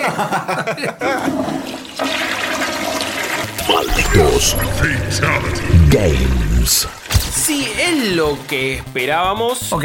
Y en mi caso, en algún punto no, porque esperaba que fuera más distinto todavía. Esperaba que eh, fuera otra cosa. Eh, mucho más diferente o una, una evolución más marcada con respecto a, a Nioh 1. Eso no le quita bondades y eso no le quita valor y es un juego que me gustó muchísimo. También, si quieren saber qué puntaje le puse, vayan a buscarlo a malditosnerds.com. Si no, también tienen la video review. Pero Nioh 2 es, eh, creo yo, lo que son muchas secuelas, que es tomar la base del original y mejorar prácticamente cada uno de los, de los aspectos que le hicieron sin romper nada en el camino. Claro. Lo cual, insisto, no está mal. Ahora, si esperaban que de repente fuera otra fórmula. Pero esto que decías vos que quizás esperabas otra cosa, ¿le pediste peras al olmo o no? Creo que sí, y, y solamente lo estaba formando en mi cabeza. O sea, Claro. realmente no era algo que el juego prometió ni nada. Pero las comparaciones son odiosas, las comparaciones a veces son injustas, a veces son necesarias, es algo que a la gente a veces le jode. Pero más que comparaciones hay que poner siempre las cosas en un contexto. Eh, ¿Y en qué contexto estamos en la salida de Nioh 2? Un contexto de 11 años ya de jugar este tipo de juegos. 11 años de Souls-like. Desde Demon Souls hasta acá hemos tenido 11 años de prácticamente los mismos juegos. Eh, con distintas calidades, con distintas bondades, pero en un género que está bastante estático, en un género que no tiene así una vuelta de tuerca violenta o alguien que revolee la mesa, salvo el año pasado, Sekiro. Claro. Que me parece que sí es el que trajo algo distinto, con una movilidad diferente, con otro otra progresión, con más énfasis en los stealth, con otro sistema de combate, con una historia contada de otra manera que lo venían haciendo los Souls, eh, con una dificultad todavía más elevada, con muchas cosas que me parece que Sekiro trajo a la mesa y que están buenísimas y que realmente representaron una evolución del género. Nioh 2 es una de las mejores versiones de ese género que veníamos jugando antes de Sekiro. Y de nuevo, lo pongo en este contexto, no, no es que lo esté comparando con Sekiro, no se trata de eso y no vayan a putearme a los, co- a los comentarios, pero a la vez también comparten varias cosas. No, y la, y la Claro. vara está ahí. De última, la vara está ahí. no. Porque La es uno de los. puesta ahí. Sí, o sea, en los Game Awards salió elegido mejor juego del año el año pasado. A mí también me encantó. Es uno de mis juegos favoritos del 2019 y uno de los exponentes más fuertes de este género. Pero digo, es ese contexto también porque ellos medio que siempre se buscaron la comparación con los Souls. El Nioh 1. Es una obra. Claro.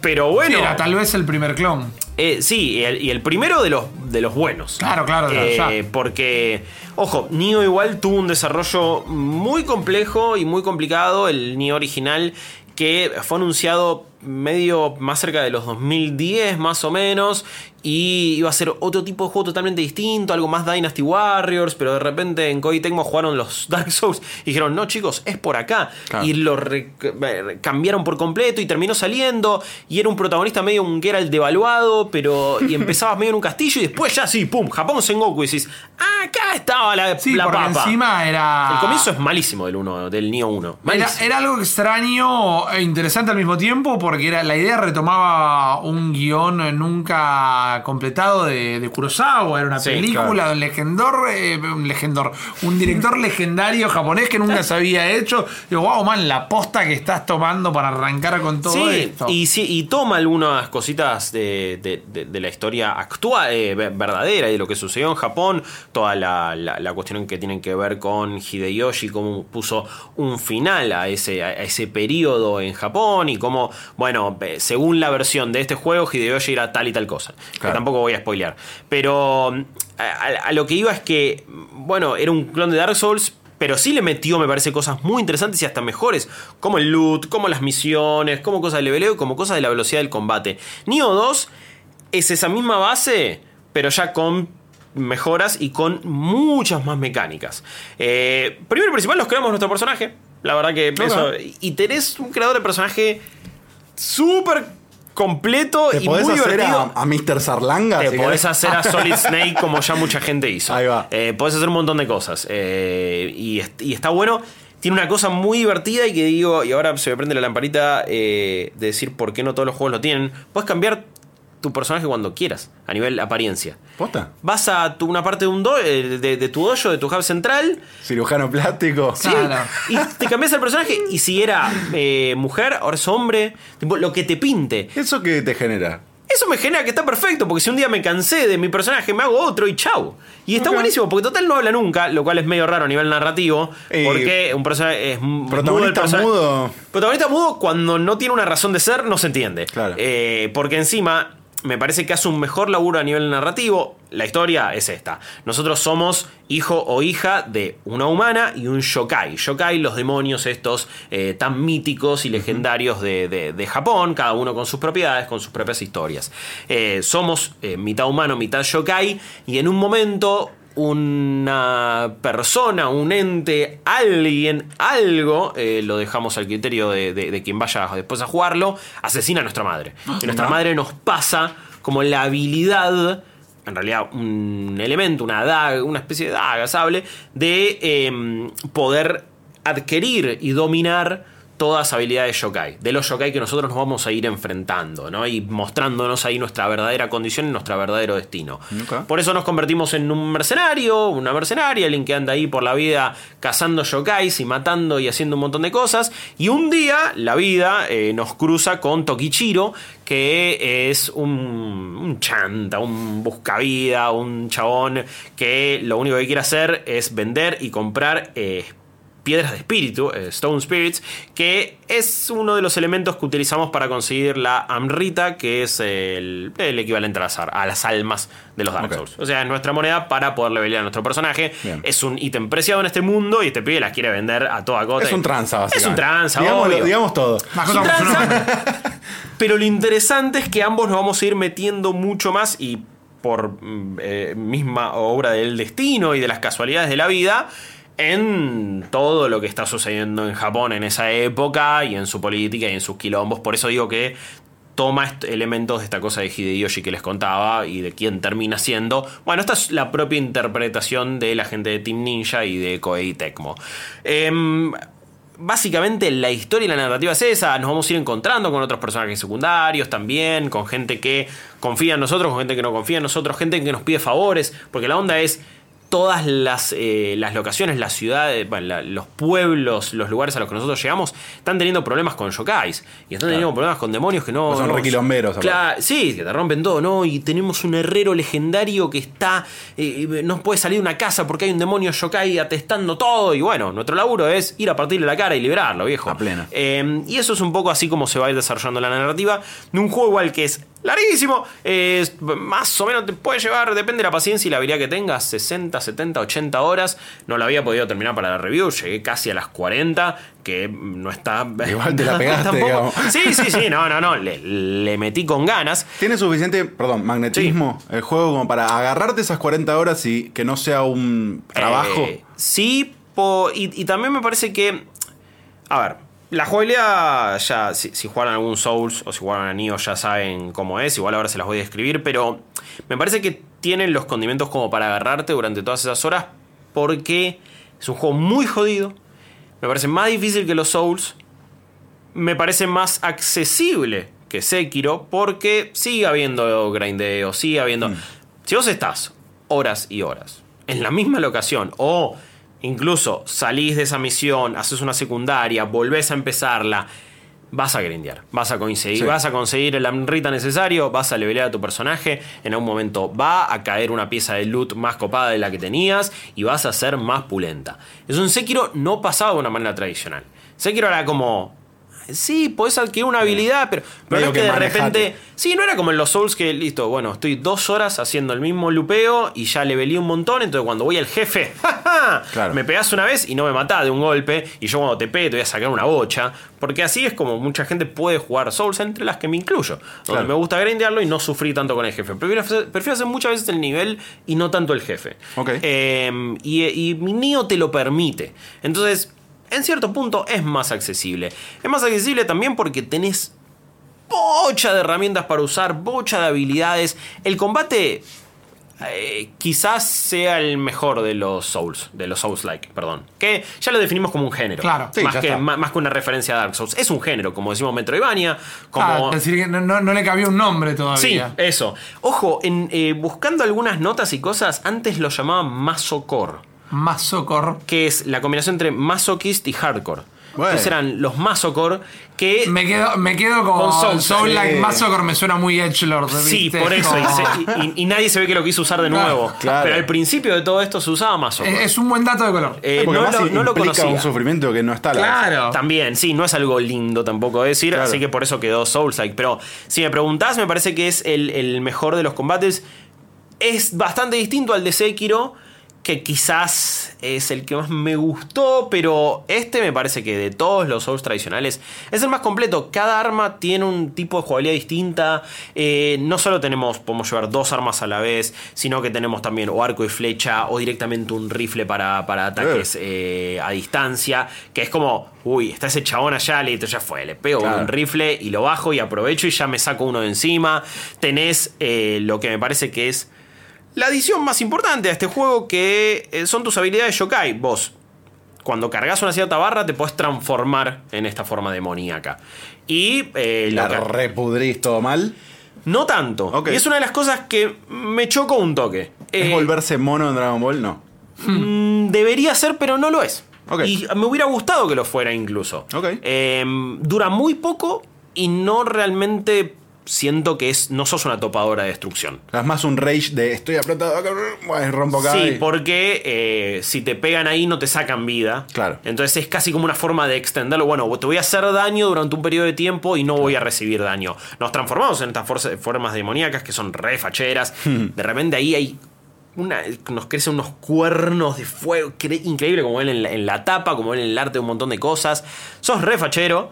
Y lo que sí podés hacer otras habilidades ahí eh, que están lindas, pero bueno, dura tan poco y tarda tanto en cargarse que no es lo más útil ni lo que más utilizas. Sí son súper útiles y es el gran game changer que vos al control le mapeas habilidades de estos yokai que vos vas matando. Te enfrentaste con uno, es un demonio que viene, es un mono gigante que va saltando y cuando te pega te tira unas lanzas a distancia que tenés que hacer esquivar en el timing correcto.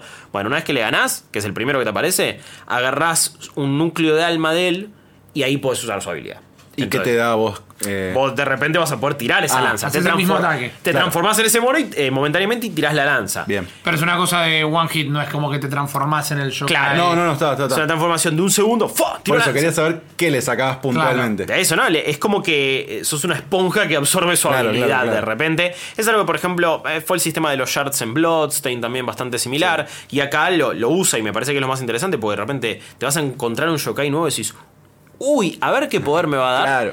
Y de repente en una te encontrás como con una rueda de fuego que es jodida de, de matar. Pero una vez que lo matás, te da esa habilidad y. Ok, ahora puedo ser Claro. momentáneamente una rueda de fuego. En otra es una especie de cuervo araña muy raro. o sea, pero, pero cuervo en el, en el sentido de que tiene un montón de plumas, pero no alas. Y va a ir. Y como que hace una carga que va con los dos brazos y pegándote pa, pa, pa, pa, pa, y termina destruyendo bastante a los enemigos. Otro que de repente podés sumonear a dos arqueros, que son como dos muertos vivos que tiran flechas. Sí. y el Goico. Claro, claro, pon- ponele. Pero ponele, son Hawkeye y Legolas, te tiran Claro. una flecha de fuego. Pues dices, ok, buena onda, tenés ataques a distancia, tenés ataques melee. En uno directamente tenés un, es un brazo gigante de, de piedra y medio de fuego que es un cohete. ¿Dirías Vos que lo, tirás, lo- fetiche del juego está ahí? Digamos, el, el punto de mayor goce de decir, sí, ¿es esto? La parte del dulce de leche del Sí, sí, serenito. del ¿no? último. Yo te diría que es ese último bocado que dejas con todas las capas de la torta, viste que tiene dulce de Claro. leche, crema, esto y la, la te subo ración la apuesta. justa. Sí, y me parece que es lo más lindo y es lo más novedoso. Te sumo la apuesta en esto. Si se le sacaras eso, ¿se, se sostiene el juego? Sí, no, no, yo- se sostiene igual, pero me parece Pero que pasa a ser sería... algo mucho más clásico. Y... Vas a hacer algo más clásico y vas a ser idéntico al uno. Claro. Como, bueno, man, Claro. no, no me ofreciste nada nuevo. Eh, no, me parece que esto es el gran diferencial porque todo el tiempo van la, te armás loadouts, después ya puedes tener más de eh, tu, tu yokai, o sea, la forma en la que te transformás, eh, cuando haces la transformación full, es te transformás en tu espíritu guardián. Y después podés tener más de uno. Claro. Y ahí más de un loadout. Directamente puedes tener seis habilidades yokai al Uh. mismo tiempo. Entonces ahí ya armás un quilombo terrible. ¿Las habilidades Yokai son limitadas el uso? Tenés una barrita, o sea, tenés una barra de vida, tenés una barra de estamina, barra ki, que ahora voy a describir Sí, y voy a mana, contarles qué es el ki. Eh, y tenés una cosa que se llama anima, que es justamente esto de las habilidades yokai, que es una barra púrpura o violeta que se va O agotando. sea que hay tres barras. Sí, tenés tres barras. No, no, tenés que estar atento a un montón de cosas Para, que a uno le la- parecerá mucho. eh, esta anima es la misma que te da para transformarte en tu yokai, tanto como para usar las habilidades de los otros yokai. Eh, el, el anima esta, no, porque mira, ahí. Entonces para hay cuatro barras. Sí, para transformarte alrededor de tu guardián empieza a llenarse una cosita medio amarilla que cuando se completa el círculo ahí te puedes transformar. Ok. Eh, son muchos sistemas, por eso también la review al final terminó siendo tan extensa, que hay que tener en cuenta. Porque, por ejemplo, nosotros nos elegimos nuestra arma, ¿no? Y hay una que me resultó de las más útiles, que es como una especie de. se llama Switchglaive. Es como el arma más clásica de Bloodborne. Viste que era como medio una navaja que se Sí. transformaba de distinta manera. Bueno, cuando pegás fuerte, la desplegás y es más una. un- casi que un hacha que caía. Ay, si no, faquita. Sí, si no, cuando la tenés guardada pegás más rápido. Acá es más o menos lo mismo. Tenés esa navaja rápida al principio, después tenés una cosa que es más a modo lanza y después la final es medio una guadaña directamente. Entonces tenés casi tres armas en una. ¿Por qué? Porque el juego tiene tres posturas diferentes de ataque. R1 eh, es golpes bajos y rápidos que sacan poca vida, pero le sacan la postura a los enemigos. Eh, R1 cuadrado es el golpe normal y R1 triángulo es un golpe pesado que tarda pero que saca bastante O sea que- vida y te de- desequilibra al enemigo. Para pegar, siempre tenés que cambiar dos teclas, digamos. Tecla, No, botones. no, no, esto, es- esto es para cambiar las posturas. Ok, ok. Pero lo que sí te sirve es que cada vez que vos pegás, se te va consumiendo la barra de ki. Pero ¿qué pasa?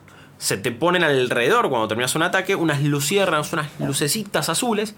Y eso vas apretás R1 en el momento indicado, que es al final de ese golpe, y cuando está más cerca tuyo, recuperás el ki que perdiste. Y es como Rippy me lo dijo cuando hicimos el video, que también está en YouTube y lo pueden ver el Ripillo. Me dice, ah, es como la recarga activa de Gears of War. Es un poco Claro. eso. O sea, vos pegás, pegás, pegás y en el momento justo apretás R1 y ya te recargas un toque. Igual eso tenés que hacer 6 años en ingeniería para poder jugar Nioh 2, ¿viste? Porque es como... No, em, igual Sí, y. Yo creo que tengo un amigo que fue a un colegio técnico. una cosa así. Claro. Otro Krause a full, bueno, podés jugar. El juego, el juego te. Para mí, hace un buen laburo en tutorializar y en explicarte los sistemas. En los la primera hora sentís que. Man, tengo que estar partiendo mi cerebro como si estuviera tocando la batería y es un bardo. Claro. A la ya 5 o 10 horas que cuando lo estás jugando al Sos principio. ninja. Sí, ya está. O sea, ya lo tenés súper internalizado que cuando- cada vez que pegas, apret- apretás R1 al final y recuperás. Porque es clave, porque si vos vas recuperando ki, medio que lo sofocás al enemigo. Claro. Que también tiene una barra de ki, de estamina, de armadura, que cuando se la, se la bajaste, quedan expuestos a un ataque, un finisher, que a veces lo mata y a veces no, dependiendo del enemigo. Claro, pero es un punto de vulnerabilidad. Sí. Que ahí es, es un balance entre Sekiro y Dark Souls ahí. Porque Sekiro tiene ese sistema de postura.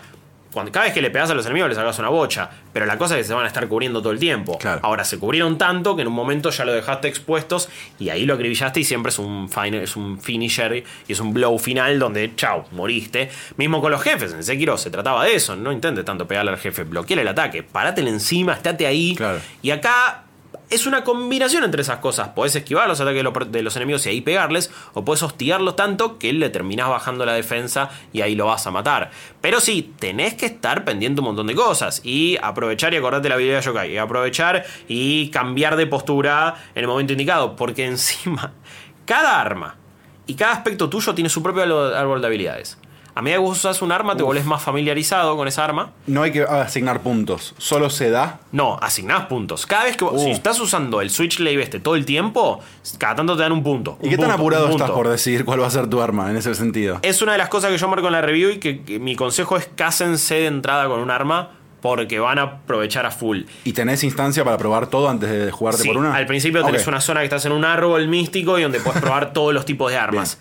Pero no es suficiente. Claro. No lo estás probando con enemigos. No, porque más es el segundo uno, no tenés Claro, idea no cómo estás hacer. armando la Sí. Tampoco sabes cómo evolucionar. Ah, Es algo que es como mi consejo es casate rápido, pero a la vez me parece una lástima porque me encantaría jugar con todas las armas de juego. Todas las armas me parecieron copadas. En una tenés dos hachas más chicas y que son como para ataques rápidos y tienen ataques a distancia porque por ejemplo le puedes tirar un hacha sola a un enemigo y eso le hace un re daño de, de, de ki, de estamina, de postura. Después tenés una eh, una katanas más tradicionales o directamente una que es gigante y que es como una espada que sí vas rompiendo Claro. todo a tu alrededor, un hacha gigante, una lanza, una, ¿viste? Esta arma que es, ¿cómo describirla? ¿No? Es como una cadena que tiene también como un pinche, una cosa así su- al final, como, eh, medio Scorpion en ese Sí. aspecto. También me encantaría pelear con esa. Pero la verdad que no la entendí de entrada, no lo usé, Claro. no me casé con esa arma, no tengo la familiaridad, no tengo los puntos necesarios. Y ya después de, no te digo 40 horas de juego, a las 10 horas de juego, Ah, 15 ya horas de juego, ya no me servía. En cambio, al Switch le, le metí a full y ya llegas a los árboles más grandes de habilidades y es como. Y cada vez que tenés equipada la, la Switch Glaive en- como arma principal y recargas un 10% más rápido. el que- Y bueno, man, ya ahí tengo una ventaja que Claro. listo, ¿no? Solo lo de las armas hace que sea suficiente como para tener replay value. Es decir, juego de vuelta al juego con otra arma. ¿Es suficiente o me voy a pegar un embole? Eh, tiene New Game Plus Ah, eh, y, y- y tiene un montón y el juego va cam- cambia. Pero a la- a- me parece que es suficiente porque son estilos totalmente diferentes y para la persona que está comprometida, sí, lo va a volver a jugar así. El tema es que dura tanto que no sé después si te van a quedar ganas. Claro. Parece que la, la gente que hace los New Game Plus o vuelve a jugar los Souls o este tipo de juegos es porque está muy comprometida con eso. Sí, sí, No sí. juega le- y no juega otra cosa y le encanta. Ya es un juego muy largo de por sí.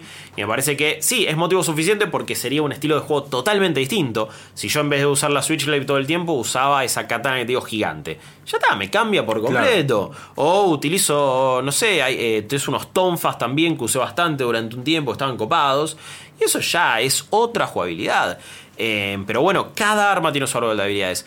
Tu parte ninja tiene una árbol de habilidades. Tu parte yokai tiene una. La magia tiene otra. Tus eh, algunas características base. Tu, leveleás en todo sentido. Y después leveleás lo que es más Souls. Que es esto de constitución, corazón, Claro. coraje, eh, estamina, sí, fuerza, magia. Y ahí cada vez que subís un nivel, tenés la amrita necesaria, subís un nivel. Super clásico Souls.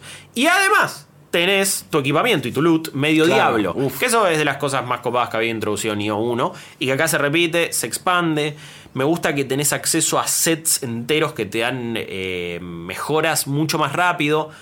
ya debía ir. Y el drop Y- es así, hack and slash, digamos, te cae. Sí, sí, que es lo que hace también eh, tan satisfactorio incluso repetir secciones, porque sabes que te puede caer un loot nuevo. algo. Esta, eh, esta torre de sistemas. Sí, porque es, es una torre de panqueque de sistema. Exactamente. Esta, esta de torre sistemas. de, de- de panqueque de sistemas. ¿Se sostiene? Yo entiendo que el juego final sí se sostiene.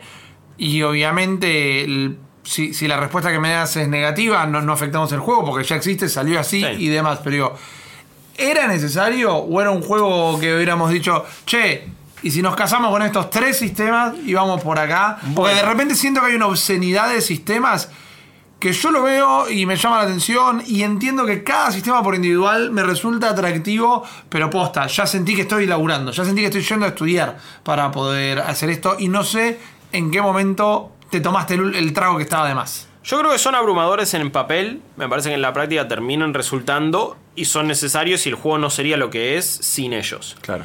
A la vez, me parece, y es lo que decía al principio, su- sumatoria de nuevos sistemas no significa que el juego haya evolucionado. Claro. Y, a lo- y por eso es- lo ponía en el contexto, donde Sekiro incluso tiene menos sistemas en algún punto que los Souls, pero es una evolución. Porque es un cambio, porque mejoran un montón de cosas. Y esto es, no rompamos lo que no está roto y le metemos chiche nuevo. Y eso, eso? son chiches que funcionan, ¿eh? Funcionan, porque te digo, cuando peleo con esta rueda hija de fruta y eh, le gano la habilidad a ella, me he recopado y está buenísimo. Claro. Y ahora voy a tener otra cosa para usar. Y así con eh, también, de repente, tengo ese. En un momento había tenido un set casi completo y era una geisha. O sea, directamente, Claro. ¿viste? Tenías como todo el, el- el estilo y, la- y el traje. Y eso me hacía eh, recuperar vida mucho más rápido, ser muy veloz. Y fue como, ok, esto está copado. Y Claro. estos sistemas funcionan.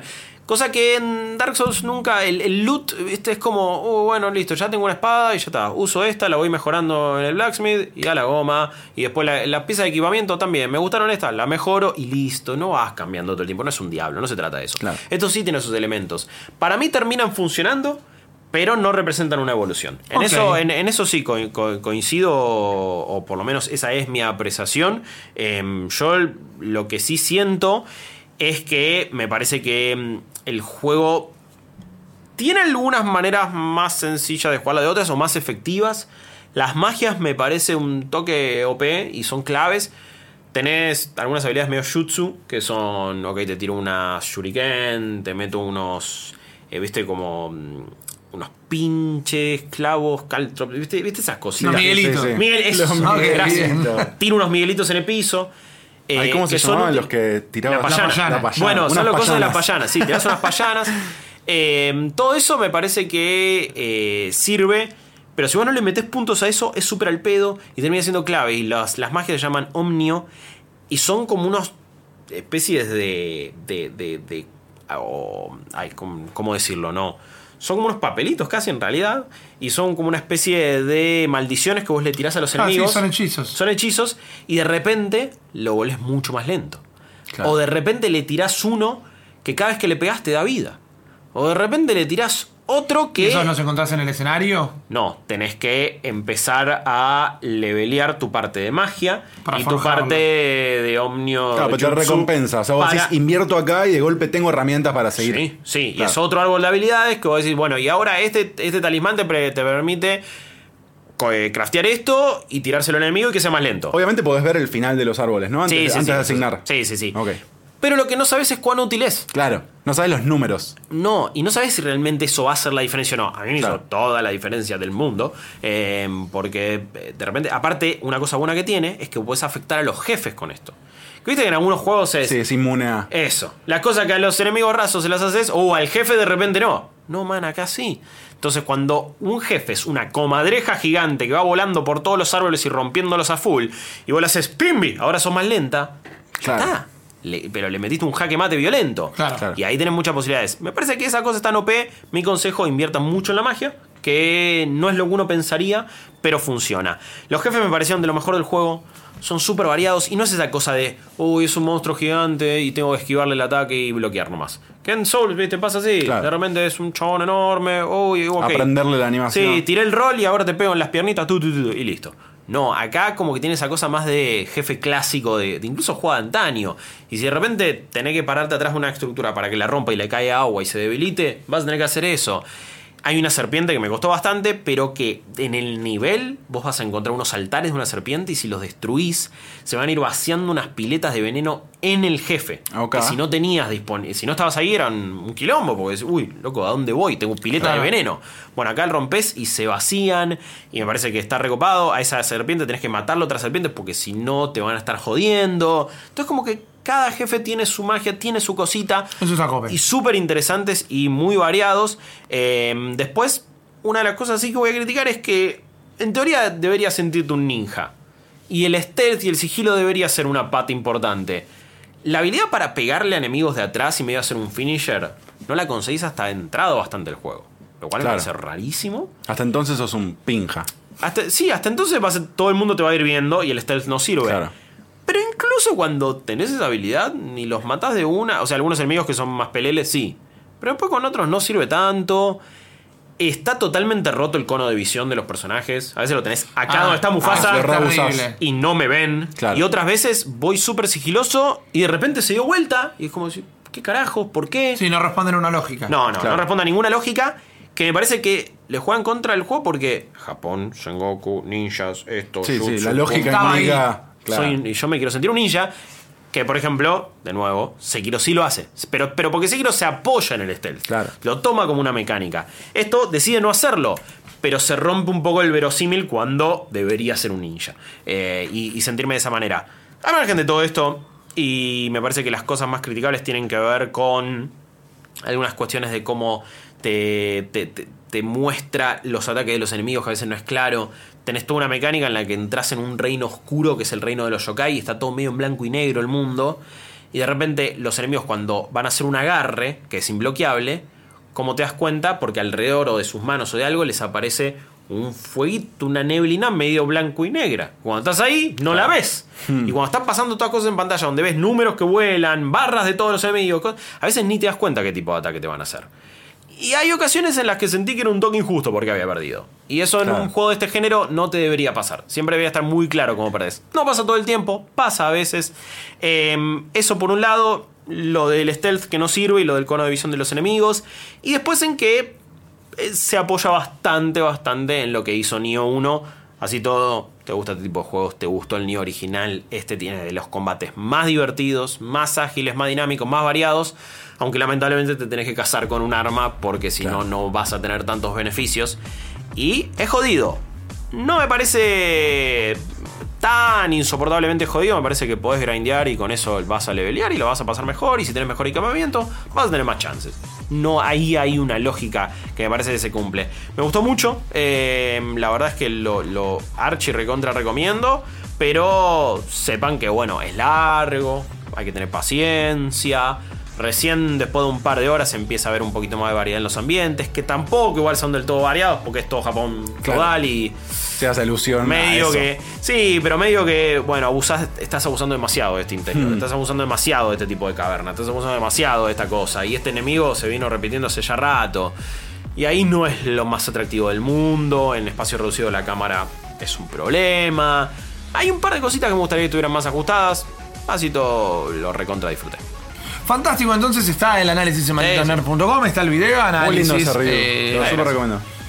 Ya Te voy a agradecer yo, porque Gracias. no la escribí yo, nada, pero gracias. Igual, no sé, me iba a salir de adentro. Está también el video, análisis, jugamos un review donde tal vez nos lo tomamos un poquito más a la ligera Sí. y siempre es eh, divertido. Hay un momento donde un personaje se cae de un puente de una manera muy graciosa y creo que fue como mi highlight de la semana jugando Buenísimo. al Nio. Me parece que nos vamos con una buena cosecha, muy repartida en variedad y en calidad. Son tres juegos recomendables. Te diría que si vas más por el lado de lo casual, más allá que te va a castigar, arranques con el Ori. Si tenés ganas de sentar en la cola en la silla un largo rato, vamos por el Ringworld. Y si tenés ganas de insultar hasta en arameo, tal vez por el Nio. pero creo que el nivel de satisfacción y de recompensa en los tres se multiplica exponencialmente. Arrancó el año, arrancaron los juegos, arrancó. Está ocupado este Tardó, pero 2020. está. Exacto, y todavía nos esperan un montón de cosas por delante, así que gracias por acompañarnos. Las van a seguir encontrando acá en el canal. Recuerdan que, bueno, si nos están viendo o escuchando saben que en Spotify y en YouTube van a encontrar siempre el podcast. Recuerden malditosnerds.com para todo lo que es nuestro material escrito. En el canal de YouTube hay un montón de contenido adicional. El programa de radio todos los días de lunes a viernes de 8 a 10 de la noche en el canal 502 de Cablevisión Flow o en vorterix.com. Y si no, en donde estemos, en las redes, arroba malditos nerds BX en Twitter, arroba malditos nerds en Instagram.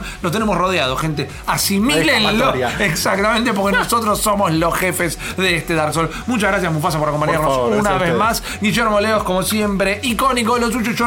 Me despido una vez más y nos vemos en el próximo Malditos Games. Adiós. Esto fue Malditos Games, el podcast fichinero de Malditos Nerds.